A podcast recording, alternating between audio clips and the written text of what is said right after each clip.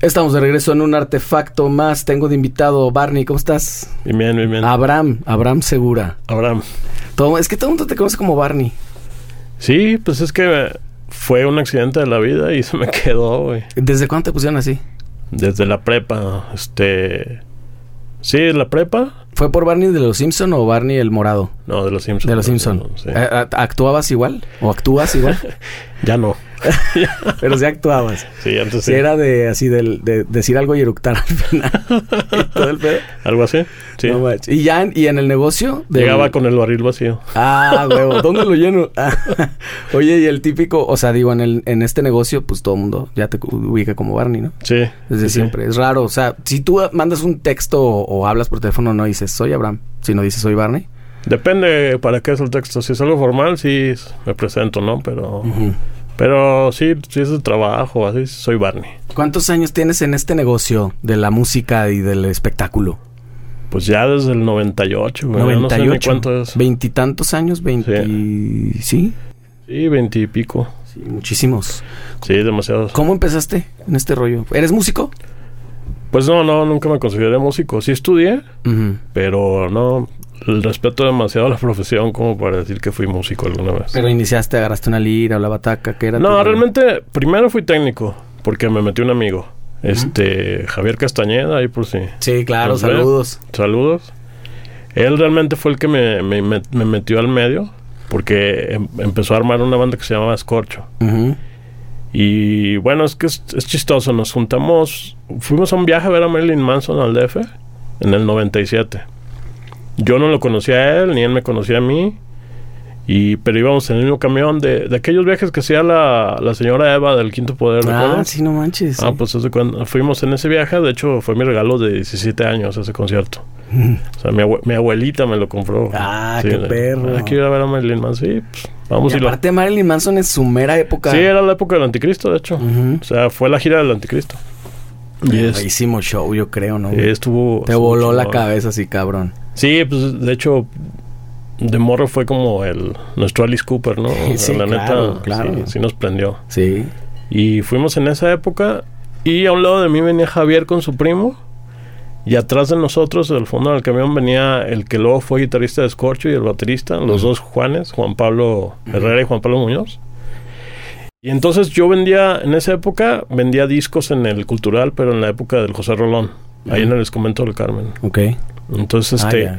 Javier iba mucho al cultural. Pues creo que todos ahí nos encontrábamos en aquella época, todos los rockeros. Sí. Ahí nos topábamos, pero yo vendía discos ahí. Entonces Javier nos seguimos viendo y él empezó una revista que se llamaba Arteria, hace muchos años también. Y bueno, resultó que se armaron una banda. Me dijo, güey, armé una banda con unos vatos que iban en el mismo camión que nosotros, ¿no te acuerdas? Le digo, no, güey, pues no, no me acuerdo más que de ti, güey, porque te veo aquí, pero o sea, no. Sí. No, pues armé una banda y la chingada. Y iban a ir a tocar al grullo, a un pueblito Aquí en Jalisco, sí. aquí en Jalisco. Y me dice, güey, ¿no quieres ir con nosotros? Le dije, puta, pues, ¿para qué o qué? No, pues ocupamos a alguien de confianza. Ese güey siempre me dijo así, alguien de confianza que nos haga el paro y ayude con las cosas. Y le dije, no, güey, pues yo ni sé de ese pedo. güey, o sea. Y recuerdo que no fui, no fui esa vez. Ah, Pero siguió insistiéndome y pues yo me, me acoplé, ¿no? O sea, la clásica de vamos al concierto y me acuerdo de los conciertos en el Didi Pool, le abrieron a los crudos alguna vez, este conciertos así en, en el Mercado Bola, o sea, los conciertos punks de antes que, que organizaba el Beto Punk sobre todo, Sí. o los... Sí, eran los anarcos. Güey, qué cabrón, qué cabrón. Parece Beto que hablas Punk. de otro, de otro país, güey. de otro- o sea, me recuerdo todo eso, pero se me hace tan lejano, güey. Sí, pues es que ya... Es que aparte, cuando nosotros estábamos morros, no sé si recuerdas, nosotros no teníamos internet. Ah, pues claro. Nos tocó el internet, güey. sí, nos tocó el nacimiento de. De nuestra época hacia adelante, todo se vio como en, Ajá. En fa, güey. Sí, porque era conectarte por teléfono con los, Sí, con los sí. American Online. ¿Te acuerdas que estos que les aventaron a Ameri- los, eh, a los, ¿a quién fue? A los Cadillacs, ¿no? Que repartieron esos eh, bien a pendejamente. Cadillacs. que- y, terminaron llenos de discos o... Que te regalaban CDs en la calle, así que para conectarte. y- pero nu- nunca servían, eran puros virus. Y Eh, así. Exactamente, pero además era un pedo. O, o si es que empezabas a ir a los, a los, ¿cómo se llaman? Los cibers. A los ciber, sí. No, yo fíjate que hasta eso tenía ya mi compu en la casa. Ajala. Ahí con, tenía una compact, me acuerdo. y este. Y me. Volviendo a eso, este. Él me volvió a invitar. Porque empezaron a hacer esos cast punk, ¿no? O sea, empezaron a tocar y a tocar y a tocar y a tocar. Y me empezó a invitar, pero. Yo lo tomaba en serio. O sea, de la bola de 10 cabrones que íbamos creo que el único que lo tomaba en serio, ¿no? Porque digo, siempre me gustó trabajar, o sea. O sea, ¿en La- serio te refieres a la chamba? Sí, sí, sí, o sea, yo iba y me hacía, oh, ok, hay que ver, hay que hacer como que tú eres el manager, güey, haz esto y esto y esto. Ah, cámara. Qué perro. Llegaba, me paraba y... ¿Eras más chico que ellos? ¿O era la no, misma todos somos de, la, somos de la misma edad. Mm, Uno que otro, un año o dos, pero somos de la misma edad. O sea, por lo menos la misma generación. Sí, nosotros sí, somos de la misma generación. Y este, pero bueno, Javier la neta siempre fue más, más trucha, ¿no? En cuanto a los business. Y este, vio en algún momento que lo importante era hacer los conciertos. No tanto querer ir a tocar, sino hacer los eventos. Porque si no, la banda no iba a estar en eventos chidos. Y fue ahí donde empecé a, a conectarme más porque él empezó a trabajar en el Roxy. Y ahí conocí a Lalo Plaza, o me lo presentó más bien, que fue el, realmente ya el que me- mi maestro, se puede decir, ¿no? Sí. Ya trabajando técnicamente. Y este... Ahí fue como comencé ya a trabajar porque Lalo me invitó a trabajar al Roxy, ya en forma, o sea, de güey, vente a trabajar al escenario, güey, aprendes a conectar, a manejar las consolas, todo. De hecho, yo en el escenario, salvo iluminación que nunca me metí, yo creo que sé manejar prácticamente todo. Por eso a veces me fijo en cosas y le digo a mis compañeros, oye, eso, eso está medio raro, Ajá. está mal, o, ¿sabes? Sí, ahí rápidamente armaron una dupla chida. eh, Porque yo así los conocí, como juntos. Era como, como Tintán y su carnal Marcelo, o Viruti Capulina, o you name No, y junto con Edison, porque Exacto. Edison fue la primera persona que yo creo que conocí en el Roxy. O sea, me acuerdo así clarito que Lalo me estaba enseñando a manejar la consola que teníamos en el Roxy, que era una Crest, Crest. Audio, de 40 canales, creo que era. Y llegó el, llegó el Edison todavía con el pelo largo, y creo que todavía hasta tocaba en el cerco, Sí. parece. Y era como cuatro veces menos de lo que es ahora. sí, sí, sí. Saludos, mi buen Edison. Y ahí fue donde empecé a trabajar ya en forma, que me invitó también Lalo a...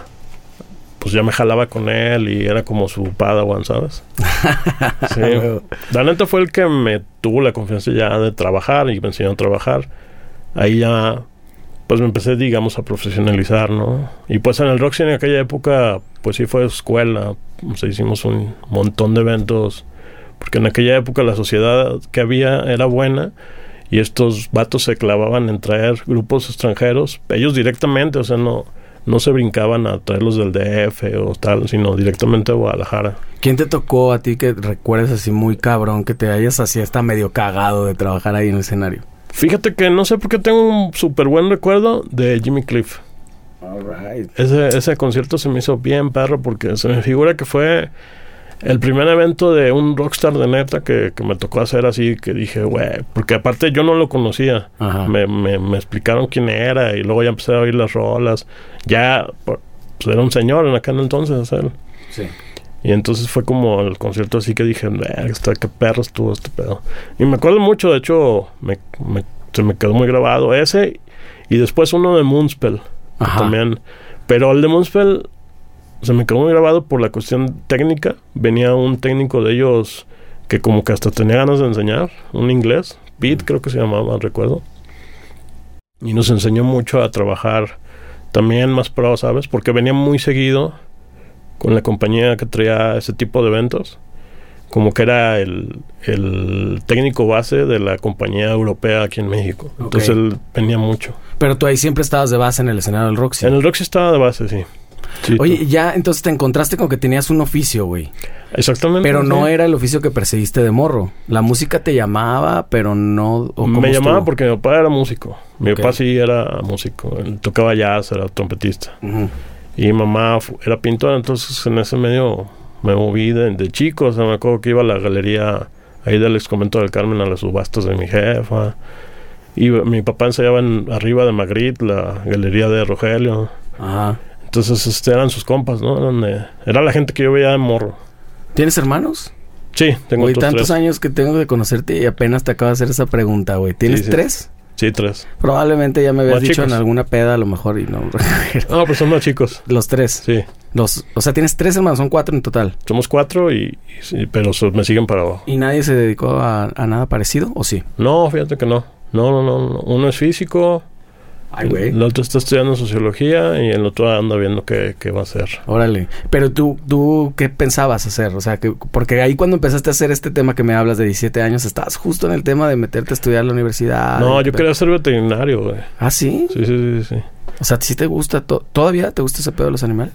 Sí, de hecho, yo siempre he pensado que si algún día llegara a sacarme los pronósticos, No mames. compraría una, que compraría una granja para agarrar perros de la calle. Ah, qué chingón, güey. eso sí, siempre ha sido como, como algo que sí se me antoja. Eso es porque tienes un gran corazón ahí abajo de toda esa armadura de, Puede ser, de, sí. de tough guy. Sí, pero no, lo- la música... ¿Sabes? Lo que pasa es que siempre fui bien vago para la escuela. O sea, a mí los maestros nunca me... Como que siempre les caí mal o no sé qué. Nunca... Yo nunca fui un favorito, ni nunca les caí bien, ni al contrario me abrían, ni... Pues es que la estructura de la escuela está hecha para eso, güey. Sí, hay sí, hay sí. gente que conecta y otros que de plano no conectamos porque yo soy de tu Sí, no, equipo. entonces a mí la escuela nunca me gustó. Y entonces yo desde la secundaria conocí las pintas. Y dije, ah, mira, de aquí, de aquí soy. soy. Pero una cosa que sí es que me ya, ya cuando empecé a meterme en esto, me hacía la pinta y a veces para trabajar. O sea, me iba a un evento y decía, ay, no, saliendo de la escuela voy a ir al evento. Pues, ¿cuál? Ya sabes que tienes que estar desde la mañana. Claro. Sí, sí, huevo. Entonces, realmente, ah, me hacía- nunca, siempre me gustó trabajar, porque trabajé hasta de cerillo, de morro y así. O sea, trabajar siempre me gustó. Ok. Y pues me iba chido en aquella época. Me acuerdo que se me hacía mucho lo que me pagaban y eran 350 por evento. Por evento. Me acuerdo que fue lo primero que gané así de forma ahí en el Roxy. Me acuerdo que era lo que nos pagaban. Para la época estaba re bien, güey. Sí, estaba chido. Pero y me tocaron, tío, muchos eventos chidos. Este, Manu Chao, Moonspell, varios de Santa Sabina, Uf. este, Resorte, Terion, este, y muchas bandas de esas pues estaban en pleno. Y era raro que vinieran Brujería, la primera vez que vino, que lo trajo Javier, de hecho, también. Y así es, eh, Y tus meros moles, además ahí te tocaron mucho. muchos de los que me gustaban. Sí. Sí, sí, sí, sí. A huevo. Que no era nada fácil también encontrártelos, pues, y verlos, no, no sé, Claro. digo, ahí empezó mucho, o sea, yo creo que Javier hizo mucho esa labor, ¿no? De poder, de traer a esas bandas que... Sí, no, pues se clavaron él y Juan Carlos Guerrero, no sé si Sí, ¿no? claro, claro. Este, pues como siempre han sido metaleros, rockeros y eso, siempre se han ido por ese lado, así hasta la fecha, pues ya, mira dónde han llegado. Exactamente. Sí. En niveles de ahí del, del metal Ya. mainstream, ya muy cabrón. Sí, sí, sí, ya mm, festival a nivel de cualquiera de Europa. Sí, está, está bien chingón ese pedo. Este, ¿y cómo te, te, te- seguiste en el Roxy hasta que se lo cerraron o qué? Sí, fíjate que a mí ya me tocó ya. La, de hecho, creo que sí. Fue el último concierto que hicimos, fue uno de Santa Sabina, me parece. No, ¿sabes qué? Después Edison lo agarró un tiempecito Sí. y ya después de Edison ya, ya no volvió a nada. Me acuerdo que, que el otro día que estabas platicando con el capo, hizo Scatalites y algunos eventos así de ese tipo, con Gran Mama. Sí, y- ahí ya me tocó a mí mucho eso de abrirle a los decadentes ahí, de Eh, tocar varias veces. Eh, los decadentes, es cierto. Todavía se atascaba el, Roxy No, pues el. Roxy se atascó hasta el día que dejó de funcionar. Realmente, yo creo que si lo vuelven a abrir, se vuelve a atascar. Y más ahorita con la hipsteriza, ¿no? Que Exacto. anda queriendo ir a gentrificar el Roxy. Sí, sí, sí. exacto. Oye, pe- pero es que esa madre ya literal se estaba cayendo. ¿Te acuerdas que había que se Sí, caían no, de sí. techo? De y hecho, la- acuérdate que ya en la última época ya no abrían el mezanín. Ajá, por- porque ya estaba bien peligroso. Sí, güey. Sí, Sí, sí, es sí, me cierto. acuerdo. Pero sí, eh, yo creo que ah, hubo un proyecto, ¿no? De que lo iban a agarrar, no sé, me acuerdo si la UDG o algo así. Pues sí oí, pero no, ya no vi nada. De hecho, fíjate, a mí, por lo mismo de que pues ahí aprendí todo, ya en una época más para acá de que, que lo iban a volver a abrir, mandé un mail ahí a la página de Facebook diciendo que yo ahí había aprendido y bla, bla, bla. Cuenten Me contestaban, conmigo. me, me contestaban así como, ah, pues ahorita no estamos buscando a nadie. Y dije, ah, pues cámara. Ok. Ya nunca volví a saber. Y luego hicieron la payasada esa de inaugurarle el frente. Ajá. Sí. que hasta se llenó. Sí, es cierto, güey. Nomás la fachada, listo. Un ladrillo, güey. güey. Tómate la foto. Y encima se llenó. o sea, no, o sea, Pues es- para que veas, o ese sea, tipo de cosas que no entiende uno, pero güey, lo lees bien. O sea, si, si ahorita lo abrieran, la sí, hipsteriza. sí, sí. yo creo que sí le gustaría. ¿no? pues, o quién sabe, igual no va a ser igual, lo mismo, ¿no? Porque ya, ya esa época ni nosotros queremos que vuelva. O sea, Sí. Estaba- estaba- o sea, ya ahora a los venues que hay aquí ahorita, pues está feo. Eh, Está es que feo, está horroroso. Tendemos a romantizarlo también, es cierto, porque la neta sonaba. No, porque no teníamos otra cosa. Exacto. No, realmente. Aparte era difícil hacerlo sonar bien. Yo sí fui a Ah, varios sí. shows que no sonaban. Sí, sí, sí, nada era, bien. era, era bien raro que, inclusive con buen audio. No me acuerdo quién me decía ahí, el de Radiohead, que también, pues, que no sonó tan chido como lo- luego lo recuerda la gente según ellos. Yo Radiohead, el otro día, fíjate, con, un- con unos amigos estaba platicando de eso porque me preguntaron que si yo había ido. Le dije, güey, la neta, yo me acuerdo que en esa época nadie los conocía, o sea, ni yo.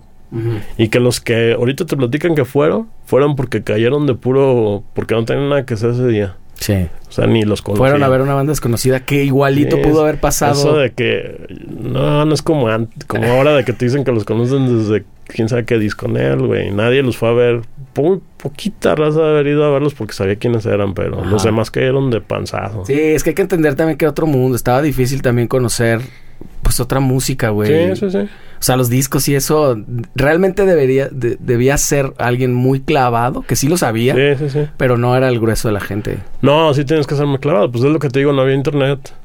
Y Ya apenas empezaba el satélite y Napster y...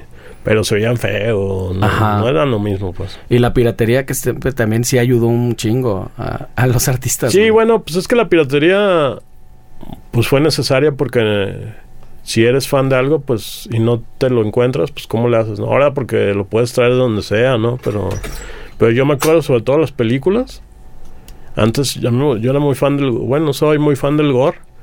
No, o sea, las películas las tenías que conseguir así súper pirateadísimas. ¿Se porque si no, o qué? o se veían feas, o ni siquiera las encontrabas subtituladas, que a veces eran japonesas o cosas así. Puta y menos. O alemanas, y nomás las veías. Y dices, ah, cámara, pues sí la vi. pero- Oye, en ese tiempo que me cuentas del técnico de Moonspell, eh, ¿ya machucabas el inglés? Un poco, fíjate. Siempre me gustó. Y también fui a la escuela y, ah, y lo mismo, o sea... Yo digo que no sé hablar inglés, pero sigo... Pero cuando trabajo sí hablo, pues. Exacto, pues es que Mm. la cargas a andar al burro, decía mi abuela. Sí, sí, sí. Y no hay de otra y te tienes que poner ahí al, al nivel. Sí, aunque he sido ya a un par de escuelas, o sea, también no... Ya ahorita- no, ya ya no te- tan mal.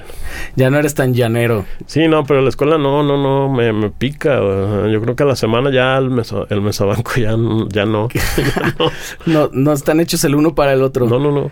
Y, que eh, de, de ahí te fuiste como a, a dónde? ¿Te metiste en una empresa? ¿Empezaste siempre? No, de ahí pues el, el audio del Roxy pues tenía dueño, ¿no? O sea, era de Christopher, Christopher. Demlow, sí, claro. Entonces, este, Saludos también. Sí, que ya tiene otra empresa por ahí, me dijeron. Y este se asoció con Iván, Iván González. Se hicieron una compañía que se llamaba Sono Producciones, me parece que se llamaba. Y ya ves que Iván en esa época tenía backline. Sí. Y de hecho era el mejor backline de Guadalajara. O sea, era el primero, creo, sí, creo yo. Y este, y era con la parte del audio Christopher, me acuerdo que hasta la bodega era en casa de Iván. De hecho, creo que sí llegas a ir, ¿no? No, no lo sé, tal vez. Sí. Y este, pues entonces me, me puse a trabajar con ellos en la empresa de audio. Este, y ahí le seguimos pegando un rato hasta que yo y mi bocota hicieron que ya, digamos que medio me abrieran. Ah, ok. Pero estuvo muy loco porque, A ver, cuéntame si, si quieres, si quieres. pues sí, ya fue hace mucho. Fuimos a, a, a una, no voy a decir lugar ni eso para no Herir herir susceptibilidades. susceptibilidades, porque la gente se, se hiera. Fuimos a un pueblo a hacer un- una, una, ¿cómo se les llama? El teatro del pueblo, tal cual, de, de, de- de unas ferias patronales o fiestas Ajá. patronales. Pero me acuerdo que era, era como la, el costado de una pared de una iglesia y luego de este lado eran comercios, pero era una iglesia vieja, esas grandísimas, altas, ¿no? Era toda una pared de piedra. Y así el tiro era pues muy muy largo, o sea, estaba grande el lugar, pues y sí, había, sí era para una capacidad muy grande de gente. Y la neta el equipo que llevamos o que vendieron pues no era para la capacidad de gente. Entonces, diario durante De las, creo que estuvimos como siete días. De los siete días que estuvimos, yo creo que cinco está, estaban sobre nosotros el, el que rentó el equipo, ¿no? Y nos está diciendo, oigan, es que si lo suben un poquito más de, de altura, si lo ponen... Y yo les decía, güey, pues es que no tenemos más equipo, o sea, ¿por qué le dicen que sí? Porque diario lo estábamos reacomodando. Iba Lalo, eso sí me acuerdo que iba Lalo. Y este, yo le digo, güey, ya, díganle que no, porque la, el acabó se fue, el acabó se fue que estaba el escenario y luego estaba una tlopalería. Y entonces el- la, la última fue que si lo subíamos arriba a la tlopalería del equipo. y yo me acuerdo que había hasta unos cables de alta tensión, así que había que brincar las bocinas y todo el cotorreo. Y le digo a Lalo, no, güey, o sea, ¿cómo, cómo, ¿cómo le dicen que sí? Porque le dijeron que sí. me dice, bueno, cabrón, ya ves, sí, sí. habla tú con él.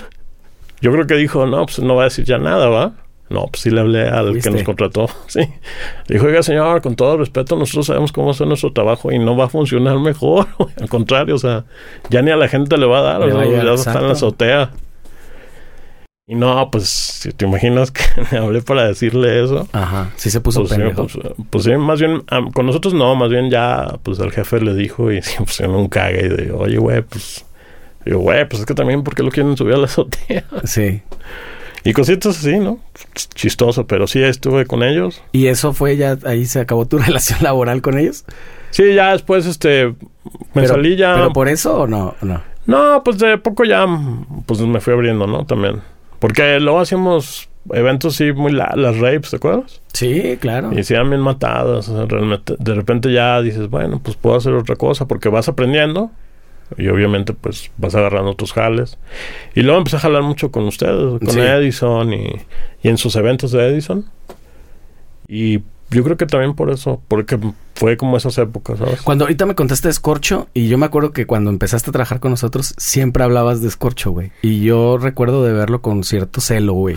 Como de, puta, pues qué tal, está muy chingona tu pinche banda, o qué. Oye, o sea, estaban como en otra, en- como en otro circuito. ¿Trabajabas con ellos o nada más eran tus compas o qué?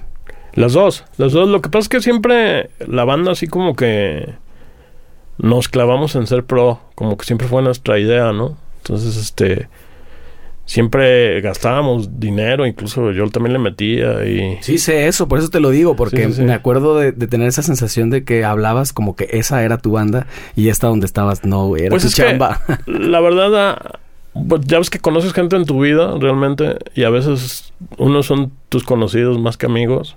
Pero yo creo que con ellos fue tal amistad que llegamos a ser como hermanos, los, los cinco. O sea, los cuatro de la banda y yo. Entonces, este, pues nos apoyábamos, queríamos hacer las cosas bien. Si íbamos a un programa de televisión, rentábamos monitores, consola y, y a veces llegábamos a tocar así, punks y todo, y queríamos ser pro, y, y, y a veces nos decían, güey, es que ustedes que se creen, y yo decía, pues nada, nomás queremos que suene bien, que, que esté todo chido y trabajar. Ujú. Y fuimos hasta, la- hasta, pues hasta la fecha, hicimos las cosas, ¿sí? O sea, hasta el último concierto o qué sé yo.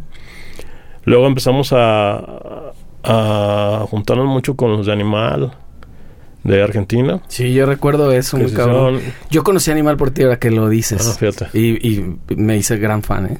Sí, y pues también con ellos aprendimos a, pues, a ser pro también, o sea, a cotorrear, porque cotorreamos hasta por los codos. Sí. Y hasta nos tenían ahí c- censurado de dos, tres lados, ¿no? Así de, güey, ya los conocemos, y es que esténse ¿Ah, sí? quietos, sí, sí, sí. Pero, pero no, a la hora de trabajar, trabajábamos Me todos. contaste incluso en ese tiempo varias cosas de Andrés. Ujú. Sí, es Andrés Jiménez. Andrés, sí.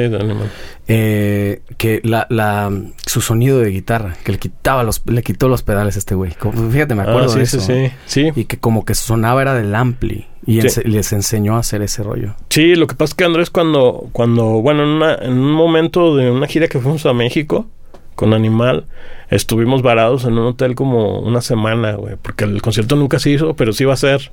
Pero nos tenían ahí varados a los Animal y un montón de bandas, me acuerdo. Estuvimos casi una semana ahí en el hotel. Iba a ser una tocada en Tlatelolco. Me acuerdo que iban a entrar hasta con arroz o no sé qué, una así como a beneficio, güey. Ya. Entonces, este, estuvimos ahí varados como una semana y estuvimos pues estuvimos cotorreando y todo esto. Ya, ya nos conocíamos, pero digamos que es en ese, en ese evento, pues por estar ahí encerrados, pues agarramos todavía más el cotorreo, ¿no? Y entonces sí platicando, no sé por qué salió, iban a grabar ellos ya, ya Scorch iba a grabar el disco. Entonces, este, le comentamos, ah, le comentamos de cantar una canción en el disco Andrés dijo, pues sí, ¿por qué no se los produjo yo? Produzco yo. Le dijimos, ah, cámara, pues va. No mames, pues claro. Y en güey. chinga el Javier dijo, ah, güey, el Javier cuadró todo el pedo. Y se vino, estuvo aquí como tres semanas en Guadalajara, una cosa así. Este. Y ahí nos enseñó porque él ya había ido a grabar el, el disco este del, del Poder Latino con Max Cavalera al Indigo Ranch. Wow, Que aparte de Alejandro también, el productor de ellos, de toda la vida, también es un productor sazo y ya se la sabe de todas, pero digamos que ese sonido de las liras y eso, lo traía de ahí del Indigo Ranch y, y pues quitó todas las distors de, de pedales y así, le dijo, Nel, güey, vamos a grabar con el puro, la pura distor del ampli. Y así quedaron, quedaron chidas las guitarras, yo me acuerdo en aquel entonces. Sí, claro. De No, hecho, pues, en, el- en el estudio de Roy, de Roy Cañedo de Ajá. Los Termo. Ahí fue donde lo grabamos. Así un estudio como así que tienes ahorita armado aquí. Sí. Así me acuerdo que estaba.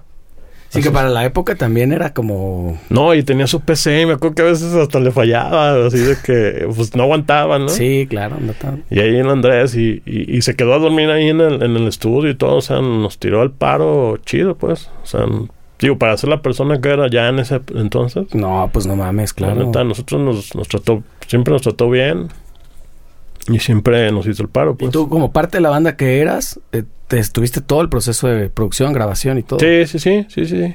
Sí, pues, yo y el guitarrista éramos los que lo movíamos y lo traíamos de aquí para allá y, y entonces tuvimos todo el proceso ahí los dos. Qué ahí chingón. Chambeando. Porque los demás pues tenían sus cosas que hacer y no podían estar diario, pero nosotros dijimos, ah, cámara, bueno, me hice la pinta de la escuela y... Todavía estás en la escuela. Creo que sí, eh, es que sí estuve en varias prepas ahí queriendo acabar, pero nomás no la acabé, güey. Y finalmente no se armó. Siempre hay un... Siempre hay una manera. Siempre hay una manera. Sí, no, sí. digo, si quieres, güey. Tampoco... O sea, no creo que jamás te la hayan pedido para nada. No, no, no. no. Oye, ¿y la, le, ¿cuándo se acabó Escorcho? Ay, güey, no, no recuerdo exactamente. ¿O no se ha acabado para ti en tu corazón? No, ya, ya se acabó, ya. Ya incluso, incluso sí hice una banda con el guitarrista, Colectivo Suicida se llamaba. Ajá. Metí unas cosas de sintetizador y ruidos y Sí. pues, cosas sencillas, la neta. Era más, para mí era como pasármela con mis compas que otra cosa. Pues estás Pero- tocando, pues.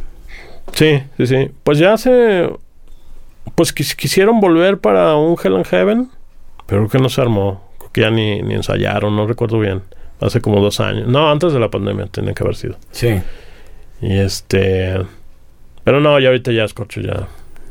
Oye, ¿y te, y te fuiste a jalar un montón ya luego de este lado, porque en esa época hay que recordar que empezó la movida del reggae, ska y esas cosas durísimo, ¿no? Sí, Que es sí, donde sí. entramos nosotros con Gran Mama y siempre estábamos en todos lados. Y tú chambeabas con un montón de bandas de estas. Pero sé que... Pues no, chamaba nomás con ustedes. ¿Ah, sí? Bueno, bueno, te- con ustedes y en los eventos de Edison, más bien. Claro, ah, a eso me refiero, ¿no? Sí. Entonces en esos eventos a lo mejor te tocaba hacer a todas las bandas. Ah, sí, algunas veces, sobre todo de Stage Manager, me ponían. Ajá, de- sí, o que venían a lo mejor, no sé, con Guana y Pericos y esas cosas también. Sí, sí, sí, también me tocaba. ¿Cómo fue? Porque sé que, que, que, que, pues pa- para nada era la música que a ti te gustaba, güey. No, pero sí me gustaba. Más bien lo que no me... A veces, ¿sabes qué? Me- De repente... No sé cuál es mi gusto en sí, porque me gusta como lo, lo cochinote, ¿sabes? Lo, lo, lo cerdo, así como... Por ejemplo, si me gusta el reggae, me gusta como el roots o el dub Ah, o así, pero puercón, ¿sabes? No O me gusta la fresada. Ok. Es bien raro que me guste así tipo cantarle al amor y esas cosas. Eh. Puta, y, y, y en ese tiempo se daba cabrón. Pues es que se puso de moda Godwana y, Ajá. Quique- y bueno, el Kike Nere tocaba todavía, ¿no? Ajá. Skin Chango y bandas así más fresonas, ¿no? Sí, que todo era te amo, te Pero por ejemplo estaba Sublime que, que sí decía otras ondas, pues. Sí. Tenía otra lírica. O sea, si de repente hay música, no sé, un poquito más electrónica. No, electrónica te- siempre te- me gustó. Te gusta, pero Sí, también le buscas al sonido más... Pues me gusta el techno. Ajá. sí, Esta banda no. de la que traes la playera, que es... es... Drat Majesty. Ajá. Esto que me dices que es como de Pitch. Sí, es... Los voy a escuchar. Apenas se acabe este, Sí, está este bueno. episodio, lo voy a escuchar. Ya vinieron dos veces aquí, Guanato. ¿Sí? ¿Sí? sí, sí, sí. Sí, es como un sonido así como, como de pecho, podría decir. Porque de Depeche es más rock que la chingada, güey. O sea. Pues te diré, ¿eh? De, de hecho, una vez vi una entrevista, entrevista al guitarrista y él dice que él no toca rock. Pero- dice que él siempre ha tocado pop, que no sabe por qué la gente dice que toca Pero rock. que, o sea, escucha Personal Jesus de la Sí, cosa ¿no? más Sí, oscura. está o sea, es más oscuro que cualquier. Pero que bueno, muchas él, escribe poperamente. ¿no? Él dice eso, ¿no? Pero al final no le salen esas cosas. Pues no, es que es cerdón, el güey. Se han metido dos, tres. Ah, no, es que eso es lo que pasa. Es como, es Es- como el jazz. Exacto. El jazz, si no sé, es negro y no te metes heroína, o como que, no sé, no se siente igual, no se siente igual, aunque me digan que sí. Sí. Y sobre todo estos nuevos güeros que luego, así, muy hipster. Es pues que está tan, está, está tan bien que está mal, ¿no? Y son vegetarianos, eh, no sé, cosas rarísimas. Ya todo sí. lo contrario a, lo Sí, que, a sí, la esencia de esa Pues madre. sí. Güey. No, es- no sé si la esencia, pero así nació y es un... Pues es un sentimiento, o sea, es que la música no la puedes... El, todos los arte, el arte no lo, no lo puedes negar, o sea, no, no... Aunque quieres hacer una cosa, no te va a salir. Porque si no eres así, no lo vas a poder tocar. Claro. seas el virtuoso de los virtuosos. Exacto. Y es lo que pasa ahora incluso con las cosas pues nuevas que están saliendo como el, como el, los corridos tumbados y eso. La gente re- real o la gente que sí le tocó ese pedo y que sabe de qué está hablando. O sea, si yo me pongo a hacer eso, güey, no me va a salir. Claro. Sí, Sin sí, sí, no, sin duda. no, no, no. Y de hecho, fíjate, venía oyendo hace rato a Natanael Cano. A Natanael. Yo lo Sí, escuché sí. también porque una vez lo escuché en la tienda y dije, ¿eso Pero qué se me es? hace bien, bien, por ejemplo, eso se me hace... Está honesto, ¿no? Está honesto, pero la raza que de repente los criticas, raza que según ella se la da de que muy conocedora, y luego los ves que oyen a NWA y Ice Cube y Ice-T en su época de OGs, Ajá. y dices, bueno, güey, no sabes inglés o... ¿O qué oías? Eso está... Exactamente, eso está platicando, güey. O sea, Snoop Dogg, güey, los primeros discos solo hablaba de... De mota y morras y... lo mismo. Sí. Y mucho, de, mucho del rock también, ¿no? Sí, que no, bueno, el rock lo que tiene la diferencia del rock es que son más metafóricos. Pues algunos. Pues sí, pero... Algunos, pero sí, pues Pantera, güey.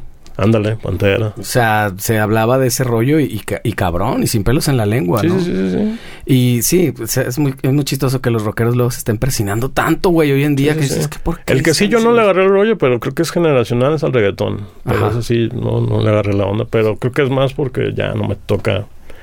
El, el otro vato se me hace más crudo y más honesto, ¿sabes? Ujú. Cada vez reggaetoneros buenos, pues, pero no me, como que no me llamó la atención. Sí, ni siquiera te da para empezarlo a investigar.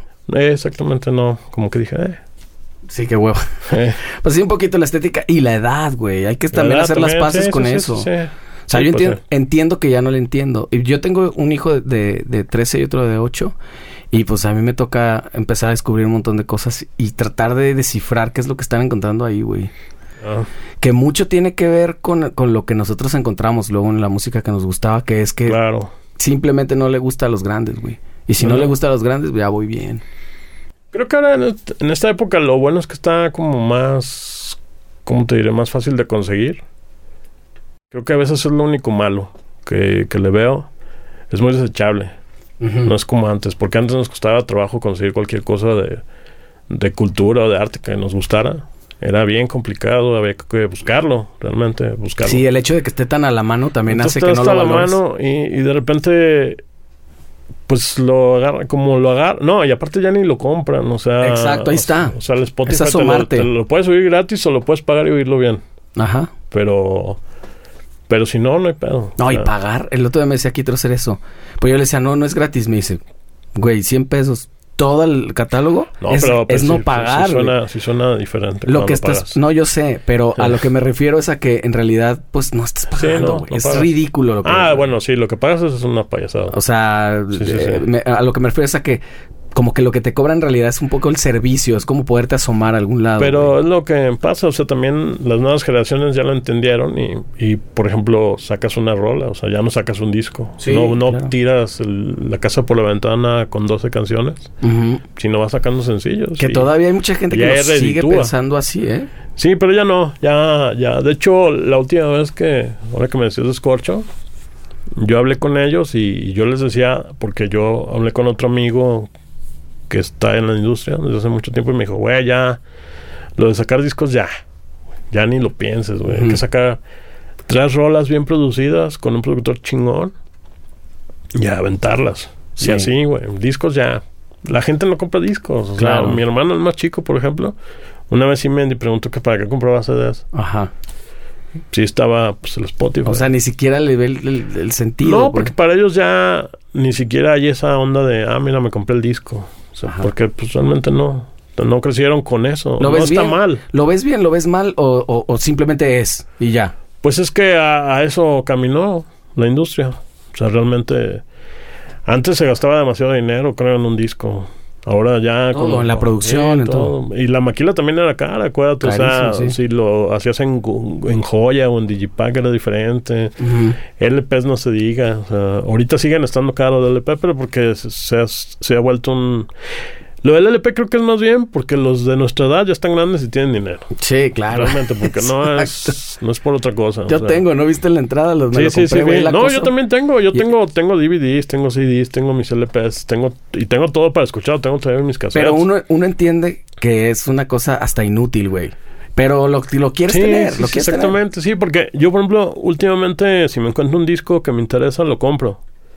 Y a veces ya no lo oigo, ahí lo tengo. Ajá. Pero es no como el oigo. objeto. El más. objeto, sí, tener ahí tu colección. Exacto. Pero ellos no crecieron con eso. O sea, No. no. crecieron con tener una colección. Ellos coleccionan Funkos o, o, o monos de Star Wars, ¿sabes? O sea, es diferente. O Lego, estas cosas.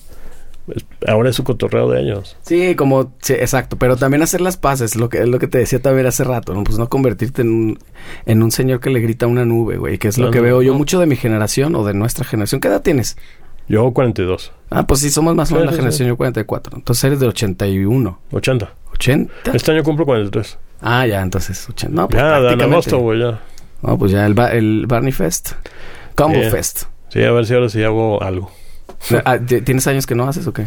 Sí, ya tenía rato que no, no me llamaba la atención. También la fiesta ha bajado, ¿no? También me, me Sí, decías. sí, sí. Pues ya, ya no es lo mismo. Luego invitas a la banda y ni va.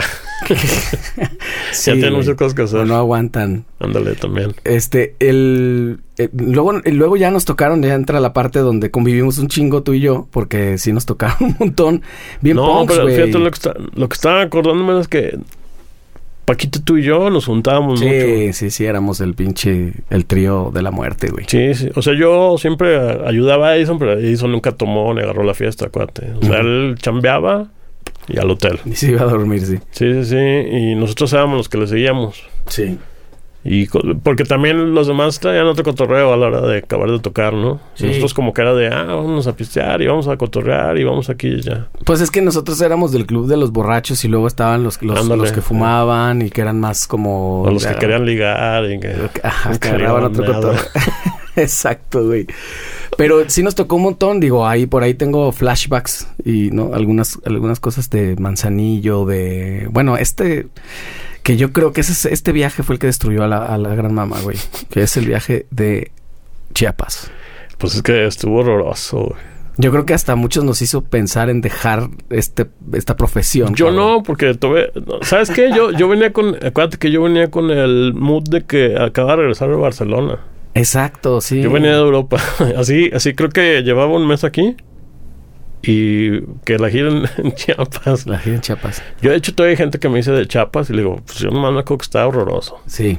Yo, yo también tengo Digo, un, muy mal recuerdo. No, yo sé que Nos mucha fue gente- mal. Sí, es que fue nuestra percepción, güey. Nuestro viaje Sí, fue horrible. sí, sí, pero fue. además como que tal vez el parecía un viaje de destino final. ¿Te acuerdas de esta movie, güey? Como ser, que todo nos tenía, o sea, como que estaba destinado a que nos muriéramos y no nos dejamos, güey. Porque nos pasaron muchos accidentes, güey, fuertes en la carretera, la llanta esta que, ¿te acuerdas? Ah, sí, cierto. Eso no me acordaba. Un, un coche que venía para enfrente le, le saltó la llanta y cayó encima Sí, de, sí, de sí. nosotros y casi se... Y aparte el chofer era malísimo, güey. Venía peleándose, correteó un güey que casi lo quería madrear. Sí, cierto.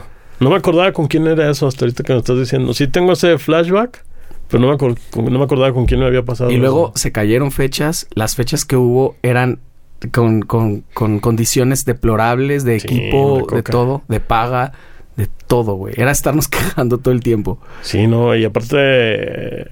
Bueno, yo no, yo no congenié con nadie. O sea, la, la raza con la que me tocaba chambear como técnico que iba. No, no, no, o sea... No, malvibroso Sí. y no sé, estuvo muy, muy feo. Ya nos queríamos hasta regresar, güey. Sí, es que acuérdate que hasta nos pusieron una casa con un colchón, una cosa así, ¿no? Sí. No, estábamos en hotel. No, eso fue en... Ay, perdón. eso fue en Tuxtla. Ajá. Pero en San Cristóbal no. ¿Nos pusieron una casa? Yo no Sí, recuerdo Es eso, una cosa rarísima, güey.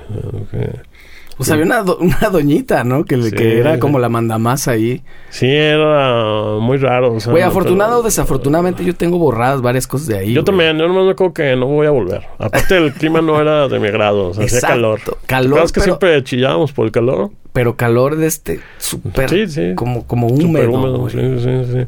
Sí, sí, feo. Sí, yo nomás me acuerdo que dije, nah, pues no, no es lo mío. Algunos O sea, es- paisajes son bonitos, pero hasta ahí, ¿no? Pues yo ni me acuerdo de eso, de los paisajes. Me acuerdo que fuimos a un pueblito que tampoco creo que tampoco tocamos, ¿no? Nomás fuimos. Chapa de Corzo, pues. Ese fue, sí. Que tampoco tocaron, ¿va? No. Algo pasó que... Fuimos nomás. Nomás llegamos, sí. sí, y sí, estaban ahí los chamulas y tal cosa. Rarísimo. Es que aparte es otro rollo, o sea, es otro México que la Ah, es neta... otro país. Creo que no esperaba yo ese rollo. Está muy, muy... Es diferente, pues. Yo siento que de ahí fue, pasaron como tres semanas sin vernos, nadie de ellos, y, y de ahí ya nunca nos volvimos a conectar. Pues creo que yo también ya no... Creo que ya no volví a trabajar con... Con ustedes, ¿no? Por eso te decía que no puedo creer entonces que esa haya sido la última vez No, no, no. Te digo que nos vimos en algún evento que estuvieron ustedes. Pero volvimos a trabajar juntos, ¿crees? No, yo creo que no. Tal vez no. No. Chale, güey. Y bueno, más o menos si te acuerdas de esa época, ni siquiera me acuerdo del año. No, sabes que no, porque yo después, al año siguiente, creo que es cuando muere mi papá. Ah, ok. Y entonces yo ya, yo ya empecé a trabajar en la empresa en la que estuve como 13, 14 años. La de México. La de México, Backline, sí, Backline Producciones de México.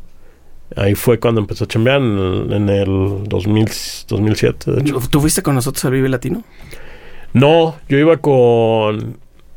No me acuerdo si iba con Termo. Creo que iba con Termo. ¿Trabajaste también con ellos mucho tiempo con el paquete Lalo Barney o, No, no, o no. aparte? De hecho, yo, yo entré antes de, de Lalo. O sea, yo, yo era el, el- el técnico de ellos, el técnico de audio y todo. Luego, porque me acuerdo que hicimos la gira, fueron como dos meses, en camioneta, en van, así a la, la Gabacho. Estuvo, estuvo bien chida. Eso fue como un año antes de que me fuera a, a Barcelona. Este, y, ahí hicimos, pues hicimos yo creo casi toda la República en van. Estuvo bien chido, estuvo, la neta, una de mis mejores experiencias así como gira porque estaba súper bien planeada Ajá. y súper bien hecha, se, se, se ganaba con la mercancía. ¿Ya estaba Lalo ahí? No, todavía no. Cuando yo me voy, les recomiendo a Lalo. Les digo, no, pues jálense a Lalo. Oye, ¿tú está- eh, empezaste a hacer audio? Sí. Corrígeme si me equivoco. Esta justa que hablamos de Chiapas y ibas también así, haciendo Sí, como un no, dos bueno, por es que con ¿no? ustedes luego hacía de todo. Ajá. O sea, la- les hacía desde Hasta la seguridad. ya de seguridad sí también me tocó, ¿verdad? Sí, güey. Y sobre todo del Edison, que luego me decía, güey, güey, güey, es que se me hace que la van a hacer de pedo estos güeyes. Ajá. Ya ves que no sabías con quién trabajabas luego y... Sí. Pero... Pero sí, te, sir- ¿no? te sirvió mucho también siempre el físico, güey. Nada más con que estuvieras ahí, a veces... A veces sí y a veces no, porque luego, luego les caía mal. A veces de que ya llegaba yo y decían, no, pues ya le están echando... Ah, pensabas que llegabas ajerando. Sí, sí, y luego ya ves que nunca he tenido como que mucho modo. De principio a la gente no le caigo bien. Eso sí, siempre me han dicho. O sea, todo- ya mis amigos de tiempo me dicen, no, güey, es que tú a la gente no le caes bien de primera. Ujú. Entonces, sé más... Hay gente que no le caes bien de primera, luego pasa el tiempo y tampoco le caíste bien. Sí, eso también. ah, es cierto. A mí No. nunca me caíste mal, güey. Ni de primera, ni de, de última, ni no, nada. pues es que siempre agarramos el cotorreo. Tal vez como que el, el approach es que fue diferente. Paquito, tú y yo te digo que siempre hicimos como el... Se armó, porque ustedes no tenían... Bueno, ¿sí tenían novias o no? Sí, en ese sí, que Pero claro. creo que ustedes sí se agarraban contra los demás. O sea, eran la- de- me estás preguntando si andábamos Paquito y yo. No, no, no, no, no, Nos no. confundimos un tiempo, güey, No. pero normal, güey. No, no, no. Más bien me acuerdo que los demás sí se abrían. Es que más bien eso pasaba. Los Sí. demás sí se abrían. Edison se quedaba trabajando y, y sacando el pedo. Y, Sí, esa- era eso. y yo me quedaba con él porque, pues, obviamente, rejuntando, qué sé Ajá. yo. Pero, por ejemplo, cuando salíamos fuera, pues sí le hacía de todo. O sea, a veces de sala y... Sí, ahí con ustedes hice de todo también. Con los termo también.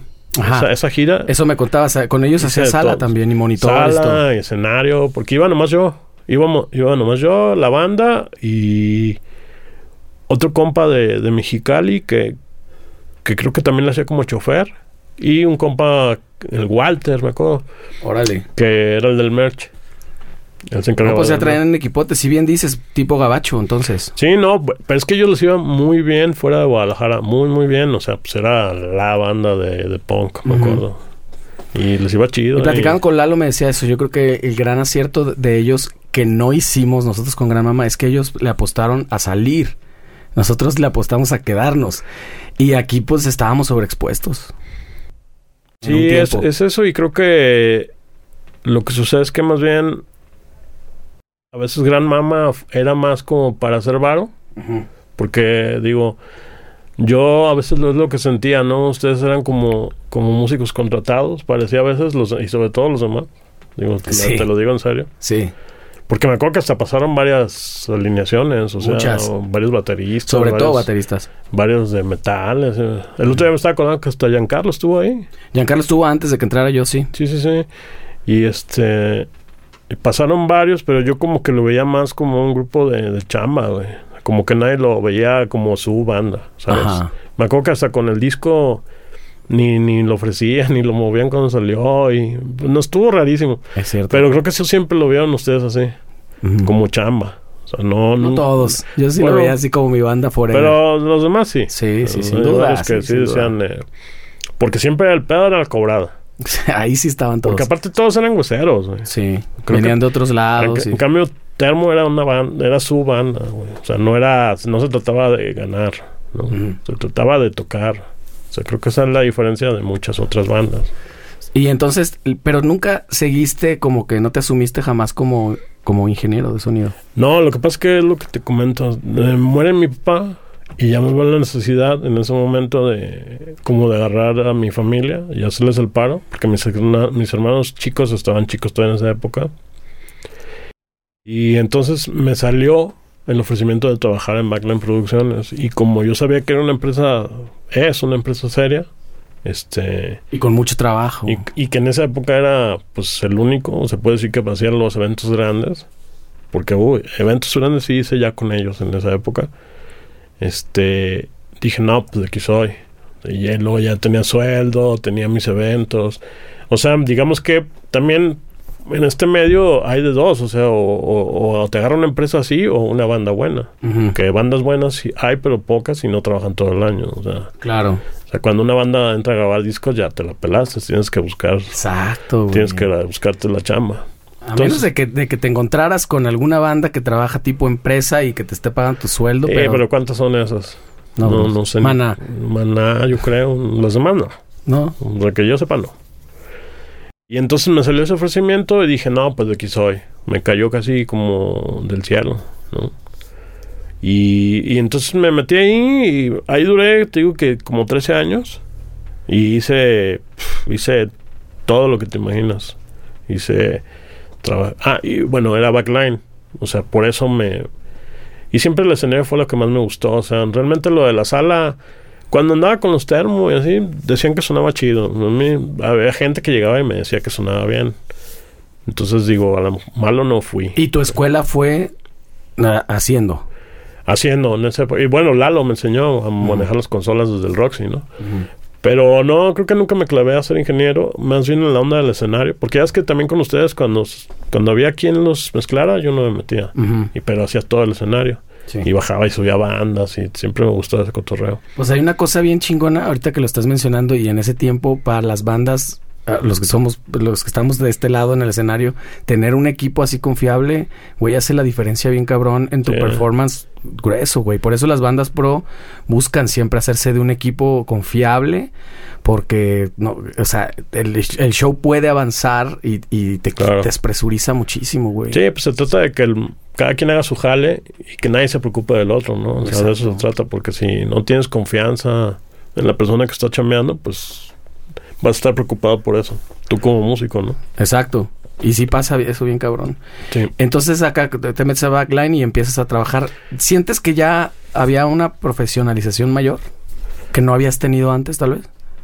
Ahí sí, ya ahí sí. Sobre todo por el nivel de eventos, ¿sabes? O sea, pues ya hice festivales como el Zero Fest, el Motor Rocker. Trabajé con escenarios con Metallica, con Shakira, con Moderato y, o sea, mucha banda que ya es, digamos, mainstream, ¿no? Ahora sí ya es mainstream, ya es otro tipo de... La dinámica de trabajo de es... es otro, ya es diferente, ya no es ir a cotorrear, es ir a trabajar y es una chamba y pues ya te está dando para vivir, ya en ese momento ya me está dando para vivir. Ajá. Y este, pero pues una satisfacción ya bien grande, o sea, ya porque ya ese nivel de chamba, pues debes de tener la, la escuela, ¿no? Para manejarlo bien y... Y bueno, a mí, a mí esa época se me hizo bien chido, o sea, la neta... hice- Estuvo po- por el lado profesional y económico la estabas librando chido. Pero en tu casa, ¿cómo estaba el asunto, güey? ¿Cómo está tu mamá, tus hermanos, güey? Fue un destanteo cabrón lo de tu, lo de tu jefe. Sí, fue un estanteo, pero, pero te digo, o sea, me cayó casi justo. Y creo que ni lo, ni lo sentimos, ¿eh? O sea, como me afiancé en ese pedo. Este, no, pues no lo sentimos ya. Al contrario, o sea, salieron las cosas y ahorita mis hermanos están grandes y te digo que están ahí en la universidad una y... Pues cada quien el buscando. acabó, se fue, se casó, se fue con su familia, entonces creo que está bien. Mi mamá ahí sigue. Todo. Ah, ok. Sí, sí, sí, o sea, pero aparte, laboralmente, pues sí fue una satisfacción bien chida. O sea, trabajé con mis bandas favoritas, trabajé con Marilyn Manson, con los Deftones, con Prodigy, con Mastodon, con... el- Oye, en ese sentido, ¿cómo eres? ¿Te sale lo groupie o no? No, no, nunca, fíjate que nunca, me Nunca. salió. No, no, no, no, no, no, no. Y eso ni, creo que ni desde la época de Scorcho, ¿eh?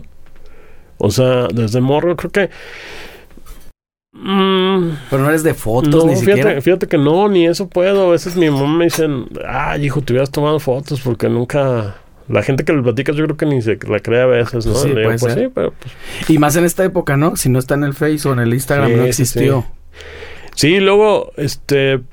No, pero no, nunca. Yo creo que, ¿sabes qué es la mentalidad también, eh? Como que nunca los vi muy a lo lejos. No sé por qué, a lo mejor presentía que algún día iba a estar en ese escenario, no sé, pero. Ok. O sea, a lo mejor siempre nos la creímos, ¿no? O sea, no sé, a lo mejor es eso, porque no, realmente nunca... Prefiero el momento de, por ejemplo, te platico de estar viendo a, a los Deftones y a un lado de mí el, el, K-Fleet de, de Prodigy. Y ya, me quedo con eso. Después hasta murió, güey. Ah, Ajá. fíjate. De estar viendo Slayer y que estuvieran los Deftones, los Stone Sword y viéndolos junto a nosotros y cotorrear con los técnicos. Amigos técnicos sí me he hecho de algunas bandas. Este, por ejemplo, ¿Que No sé. todavía tienes contacto y eso? sí, sí, por Instagram. A lo mejor no son mis brothers, ¿no? No son mis amigos, pero, pero pues hemos compartido cuando nos vuelvo a topar. Pues nos, nos, nos saludamos bien, platicamos, intercambiamos ahí cosas, este. Y bueno, muchos amigos técnicos de aquí de México también tengo. Y, y, pues siempre es gusto verlos, pero no la onda de las fotos y de que firm- Mira, tengo creo que un par de así. Tengo un disco firmado de Inflames Ujú. y uno de Mastodon. Creo que son. Lo que sí guardo son a veces las plumillas cuando están este pues serigrafiadas de la banda o algo. Pues sí las te- tengo ahí una colección de ¿Los varias. gafetes los guardas? Sí, también. Pues tú debes de tener un chingo, güey. Pues sí, nomás que ya de una época para acá ya nomás están pulseras o cosas así, ya no, también ya no hacen el gafete especial como antes. Ajá. Pero sí tengo varios, sí tengo varios. Sí te Fey No More, también me tocó trabajar con Fey No No, More, y ahora que vino, el regreso. Qué chingón, güey. Así digo, de repente me voy acordando y sí, sí he podido trabajar con las bandas que yo antes admiraba y decía, nada, pues... ¿Y cuándo, y cua- cuándo se acaba tu, tu ciclo con, con backstage? Con backline, perdón. Backstage, ¿no? Con Backline empezó ahora en la época de la pandemia. Ah, sí. Sí, sí, sí, ahí ya pues decidí retirarme y, y freelancear. Ahorita estoy freelanceando y... ¿Y qué hiciste, güey, en la época de la pandemia? Pues fíjate que pues no había mucha chamba, pero gracias a Dios, es lo que te digo, o sea, gracias a Dios nunca digo eso. Lo has dicho mucho, oye, güey. También te quiero preguntar si ya te has acercado más a Cristo. No, muy loco, güey, ni siquiera me había fijado hasta ahorita, güey. No, tengo he hecho buenas amistades, eso sí, muchas amistades bien. Y en la pandemia tuve el apoyo de amigos así que me hablaban a trabajar y por ejemplo, trabajé como encargado de foro en una producción de, de Apple TV. Porque co- como era hacían como una burbuja con todo el elenco y los técnicos solo ten- querían una persona de enlace con el venue Ujú. entonces a mí me dijeron oye güey tú que estás bien y todo vente a chambear, son dos meses, güey, y pues no hay nada que hacer, vente a chambear. Y por ejemplo estuve dos meses en esa producción, así de que nomás yo era el enlace con el venue de cualquier cosa que se ofreciera, pues les tiraba el paro y les decía, oye, que esto, que lo otro. Órale. Entonces, por ejemplo, hice eso, este, y algunas otras cosas así de ese parecido. Pero sí hice como temporaditas largas de chambas, ¿no? O sea, De- ¿cómo- de- cómo es- dentro de, Ajá. em, de la chamba, pues. Del, de la industria, como estos rollos que empezamos todo mundo a, Sí. a buscar. Bueno, y, luego, y luego me puse a vender paella, güey. ¿Ah, sí? Sí.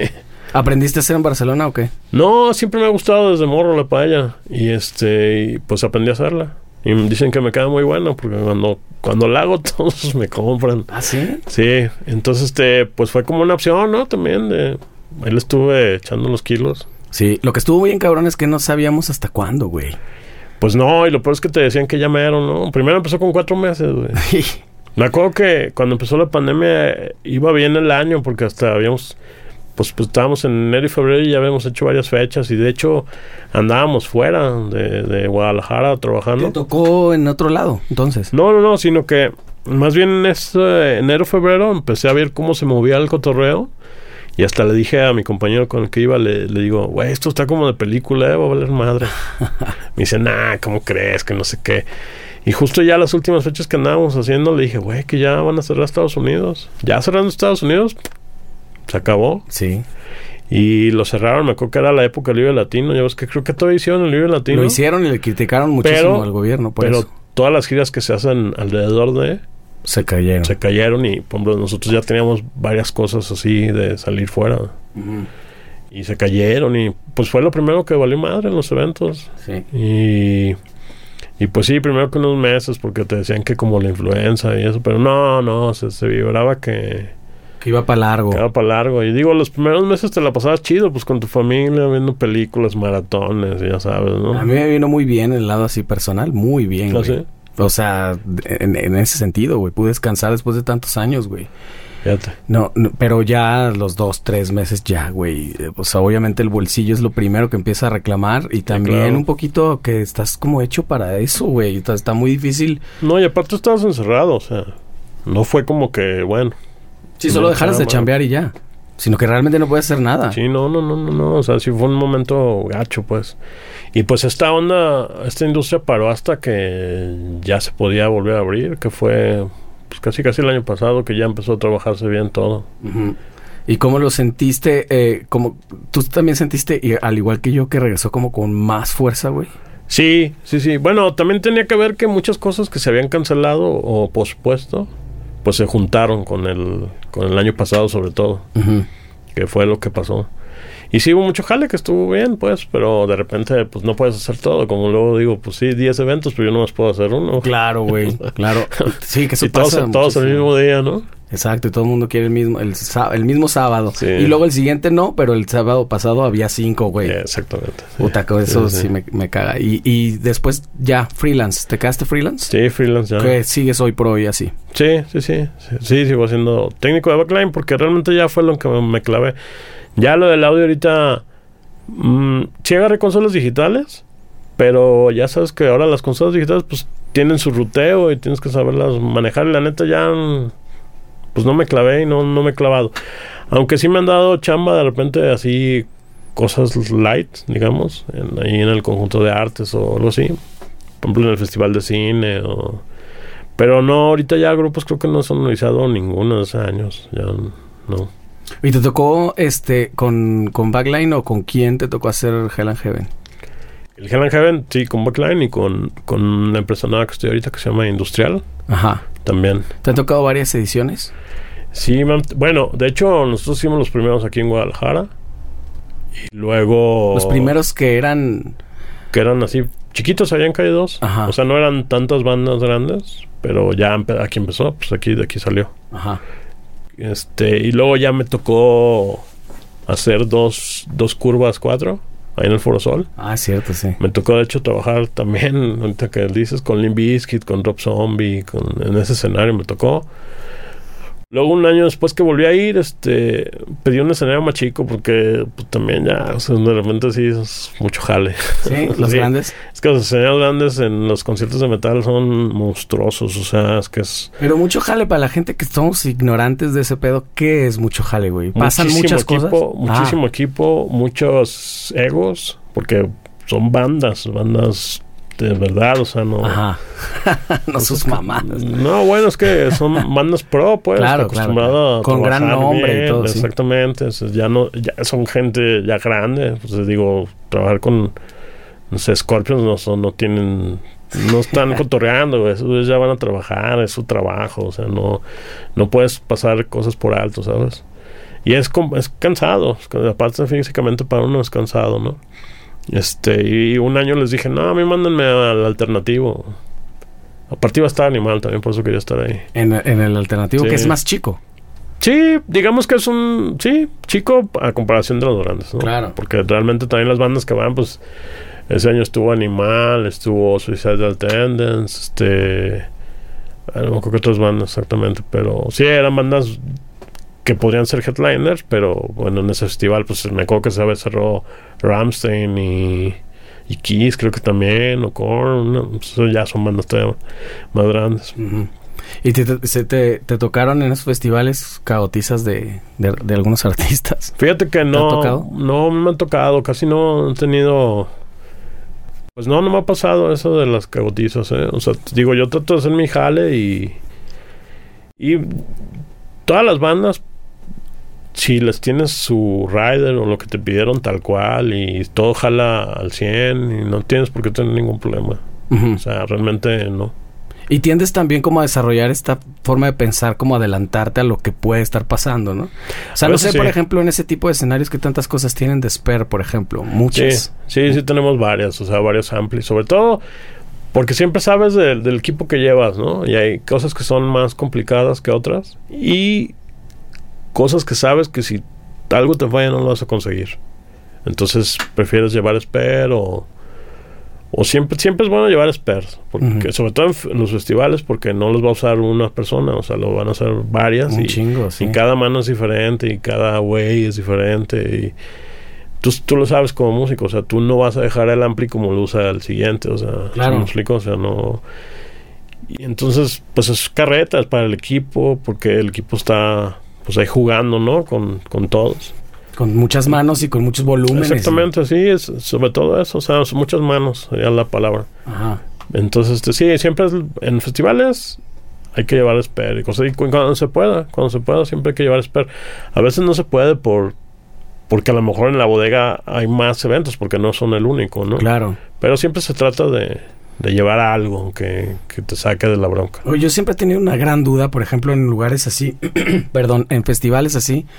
¿Cómo es? eh, eh, supongo que hay como una especie de reglas no escritas o tal vez sí escritas y de jerarquía, porque estamos hablando de estas bandas grandes que dices que luego traen su guitar tech, su bass tech, su drum tech.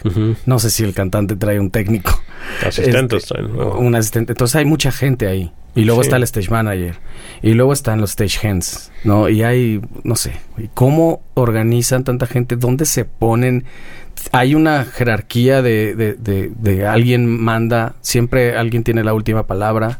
Bueno, en el escenario, como técnicamente, es el stage manager. Siempre hay un stage manager. Ese es el de- que manda. evento. O sea, es- él te puede correr si quiere. de- claro, o sea, claro, porque pues casi siempre es alguien que puso la producción tal cual para el evento. Entonces, este, él es el jefe. El stage manager es el jefe y es el que te debes de dirigir. O sea, al stage manager o productor, que es el que generalmente a uno como un proveedor es el que te contrata, ¿no? Entonces, este, si es la jerarquía es el stage manager, luego ya él, pues es que por ejemplo, si, si hay una banda grande, trae a su stage manager también, que, pero ya se dirige con él y es con él todo. O sea, el, el jefe del escenario es el stage manager, por eso es el stage manager. Claro. Y de ahí, él cómo organiza el tema de los técnicos, por ejemplo. No, bueno, es que uno como empresa de, prove- de proveeduría lleva a sus técnicos. Entonces, este, no es que te organizes, que más bien ya sabes cuál es tu trabajo. Más que nada. Él más bien ve las cuestiones de logística, digamos, ¿no? O sea, esto es para tal banda, vamos a entrar así, estos prueban, estos no, esto hasta mañana, esto es exclusivo, esto no es exclusivo, hay que ir armando esto, hay que ir armando lo otro, hay que dejar listo esto porque estos llegan temprano a probar. Eso es lo que hace el stage manager, digamos que hacer la logística del, del escenario. Vaya. Por eso también entonces supongo que en los soundchecks y en estas oportunidades hay como que se va repartiendo es un poco como un partido de fútbol, ¿no? De que las posiciones que van a jugar cada uno y, y él conocerlos, por ejemplo, de qué está haciendo este güey, por qué va a estar, si sí tiene que estar en el escenario o cerca de Ah, o algo así. Sí, no, pues lo que pasa es que ya, bueno, llega un momento que ya te conocen, ¿no? Entonces ya realmente a veces es más fácil, porque ya te ubica la gente, sabe lo que haces. Pero, o sea, lo que se organiza casi siempre, las bandas estelares o las que cierran, son las que prueban primero. Porque eso, generalmente en ese tipo de festivales como el Hell and Heaven o el Not Fest o que es- Vive, la, Vive Ujú. Latino, hay un headliner y por lo general trae sus cosas. El headliner por lo general trae sus cosas. Entonces ellos prueban, se queda seteado hasta el día siguiente o en la noche, o como sea. Y luego ya se va probando como en orden de- hacia abajo. Para que el último por lo general sea el que va a abrir, porque ya se va a quedar montado ahí en el escenario. Entonces ya por la logística pues es lo mejor. Claro. Pero sí, el stage manager básicamente es saber mover la logística del escenario. ¿Y, y cómo es, por ejemplo, en un Hell and Heaven? Yo sé que si toca Slipknot, pues trae instrumentos y, No, traen todo. y configuración escenario y todo. claro, distinta, ¿no? Pero en una, ba- digamos, en un, en un festival de metal es más o menos el mismo backline que va a usar todo el mundo o parecido. Pero ¿qué pasa en estos tipos de cosas que últimamente se está usando, que nuestra generación o nuestros tiempos de más jóvenes no se veía? eh, festivales donde toca Los Ángeles Azules y que Silverio y que después una banda de metal y, después una banda super pop. Que, o sea, que traen configuraciones fundamentalmente distintas, güey. Que uno es un DJ y el otro es un- en el mismo escenario y uno atrás de otro. Ahí es como mucho más reto, ¿no? Técnico. Pues no, no, no es lo mismo. Lo que pasa es que generalmente en un festival hay equipos exclusivos, e equipos que se comparten. Y de ahí, se, de ahí parte, digamos, toda la, la logística de trabajo de, de un festival. O sea, tú como proveedor llevas un equipo para el, el estelar que no lo va a tocar nadie más y se va a quedar seteado solo para ellos. Se van a guardar los risers y, y Ah, ya claro. eso, eso no se toca. Y hay un equipo que es para, para varias bandas. Y ellos saben de antemano, se, se supone que deben de saber que lo van a compartir con, pues, con quien sea, ¿no? Entonces eso, eso nosotros ya también tenemos previsto. Y realmente, bueno, la logística, digo, la configuración, pues es depende de cada banda. Digo, no hay problema. Y ya, ya ahora, antes no había tantos risers de estos móviles, ahora ya casi siempre Casi hay todo. un montón de risers. Y pues ya nomás El- es montar, el, acomoda riser, como- el riser, para los que luego no sabemos, es, Es la- es, como este el- carrito donde se mueve la... Sí, la tarima sobre la tarima Un sobre el escenario. escenario. que se mueve escenario, toda una batería junta, toda una sección Sí. de percusión o tipos Exactamente así. con rueditas. Y todos los amplis lo traen. ¿Los amplis así grandes o no? Sí, no, bueno, o sea, traen rueditas o en el mismo riser ahí las montan. Pero sí, o sea, la configuración no tiene problema en la configuración. O sea, realmente es lo que ellos pidan y como ellos se quieran acomodar o como va el seteo de ellos, pues. Porque cada banda se acomoda como ellos quieran. pues. Ok. Toda tu... a- ahorita en este momento, no sé si siempre, pero yo te quiero preguntar de este momento si te hace feliz tu chamba. Sí, sí, todavía. Sí. Todavía. Te motiva a ir y eso. O sea, obviamente tiene que ver Sí. por el lado económico, pero sí te reta profesionalmente las cosas. Sí, sí, siempre, siempre. Aparte, no, nunca me he sentido más que otros ni nada. ¿eh? De que ya te la sabes, No, así, ¿no? no, no, no. Yo creo que eso sí sería un error. Porque, pues para empezar, no, no soy don chingón, ¿no? Como para hacerme el, el que me la sé de todas, todas. Y no lo sé tampoco. Y no sea, te pasa también como en la música, o sea, como los músicos, a mí me pasa muchísimo que conozco gente entre más chingonas son, más buen pedo son.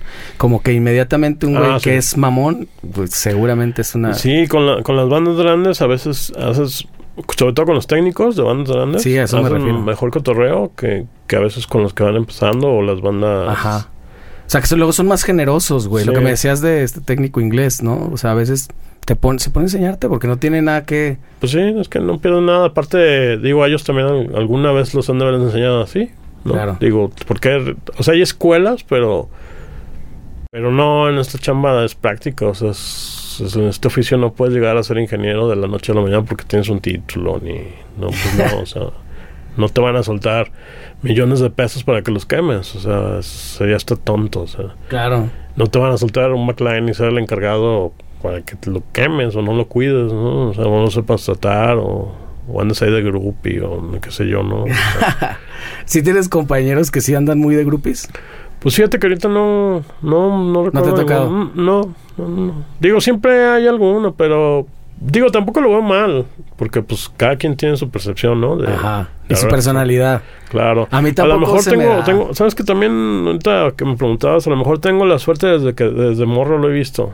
Entonces, digo, los, los amigos de mi papá, pues sí eran gente ya conocidilla. y todo. lo que pasa es que yo he visto gente que, te- yo tengo en redes sociales que les toca, por ejemplo, llevar a una banda y los güeyes son tan imprudentes que se ponen a Sí. transmitir en vivo o hacen algo así, güey. Yo les digo. "No, puta, donde se entere el artista, güey, los van Pues a sí. correr, cabrón. Pero bueno, eso es... ah, bueno, a mí me ha tocado ver eso y les, sí les digo así como, güey, pues la neta no, güey, no lo hagas. O, Ajá. o sea, yo cuando puedo decirles algo, pues les digo, ¿no? A los que están más chicos. Pero más ¿no? con el Sí. tema de que... Pero ya sí, no, o guiar. sea, no hago espavientos ni, ni le hago del todo, ¿no? Les digo acá en corto, oye, güey, no hagas eso porque la neta luego se agüitan Ajá. por X o Y. Te lo, te lo digo porque... pss, Sí, es bien, mejor a que, te la, que llegue te diga el productor o la misma banda o qué sé yo, es mejor mejor que le digas tú a que le pongan Sí. un cague. O ya hay gente que solo entiende con el cague directo, porque pues sí, sí, Sí. la neta también. Hay gente que solo le gusta hasta que ya sangró. Exacto. ¿Sientes que te ha hecho, te hace falta hacer algo en tu carrera? ¿Hay algo que le tengas ganas, güey? Pues me gustaría trabajar con, con alguna banda así, ya una gira chida o algo así como salir fuera de México y rodar.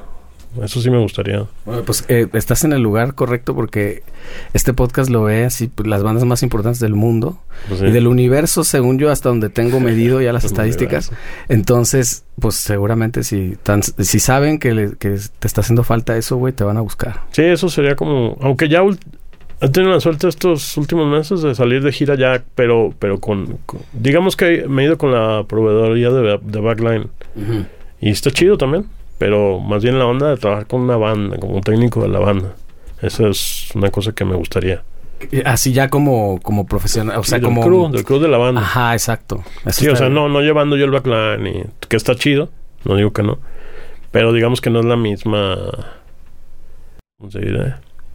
Pues no es lo mismo. pues. Dinámica. ¿no? Dinámica, Ajá, exactamente. Puede ser. Bueno, Y aparte es como de- me preguntas, ¿no? Es una cosa que siento que me falta. Una gira así. Como con los termos estuvo chida, pero todavía no éramos pro, ¿no? Sí. Estábamos empezando. Hubo un- eh, fue como un esbozo, pues, y a lo Sí, mejor digamos que esa es la idea, ¿no? Pero, Exacto. pero ya en grande, no en mainstream, no, no sé cómo decirle. Digo. Sí, sí, como ya más en serio. y Aparte también aprovechando que se supone que a esta edad uno ya no hace tantas pendejadas.